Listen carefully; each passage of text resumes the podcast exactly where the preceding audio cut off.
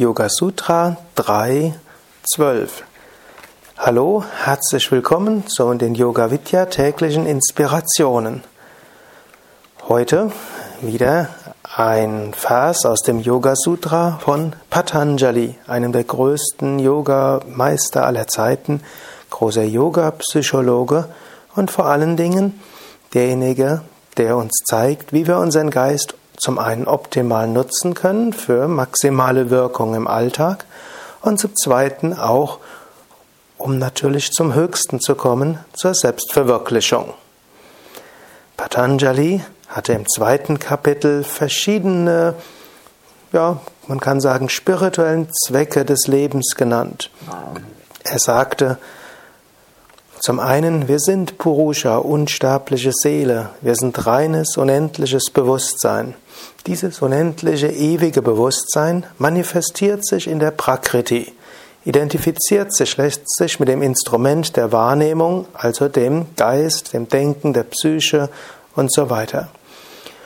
Und dieses Hineingehen in die Schöpfung und damit in das Ego, Ahamkara hinein, hat auch laut Patanjali einen Sinn. Und zwar mehrere Sinne. Zum einen ist der Sinn, dass wir die Welt erfahren, dass wir Erfahrungen machen. Bhoga nennt es Patanjali. Es geht also darum, wenn wir in der Welt sind, wollen wir Erfahrungen machen.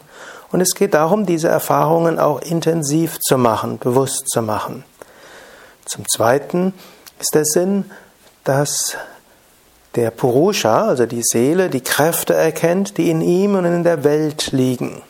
Und so geht es auch darum, dass es wichtig ist, seine Kräfte zu entfalten und zu entwickeln, letztlich sich lebendig zu spüren und Dinge zu tun.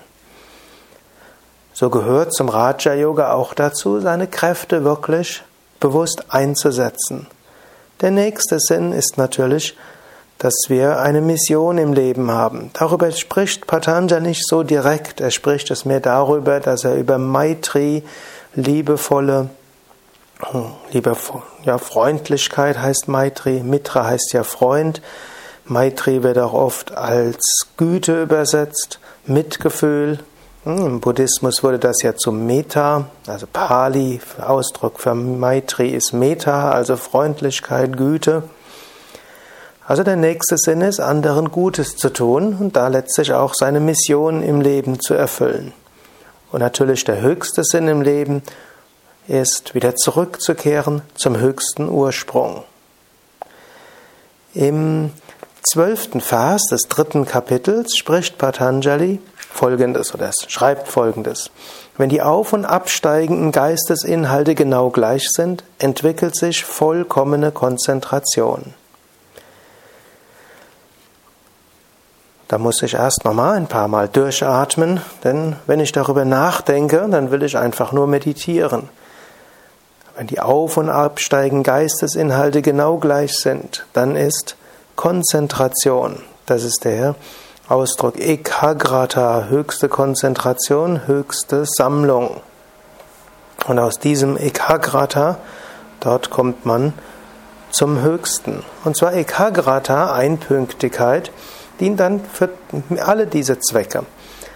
Wer einpünktige Konzentration hat, kann im Leben sehr viel mehr bewirken, ist sehr viel effektiver in allem, was er tut. Wer Ekagrata hat, kann aber auch seinen Geist in der Meditation auf das Höchste richten, kann letztlich dann zur Nirodha, zur Selbstverwirklichung kommen. Wenn die auf- und absteigenden Geistesinhalte gleich sind und vollkommene Konzentration da ist, dann kann man alle seine Kräfte äh, entfalten und man kann die Mission seines Lebens erfüllen. Und so ist Konzentration etwas sehr, sehr Wichtiges.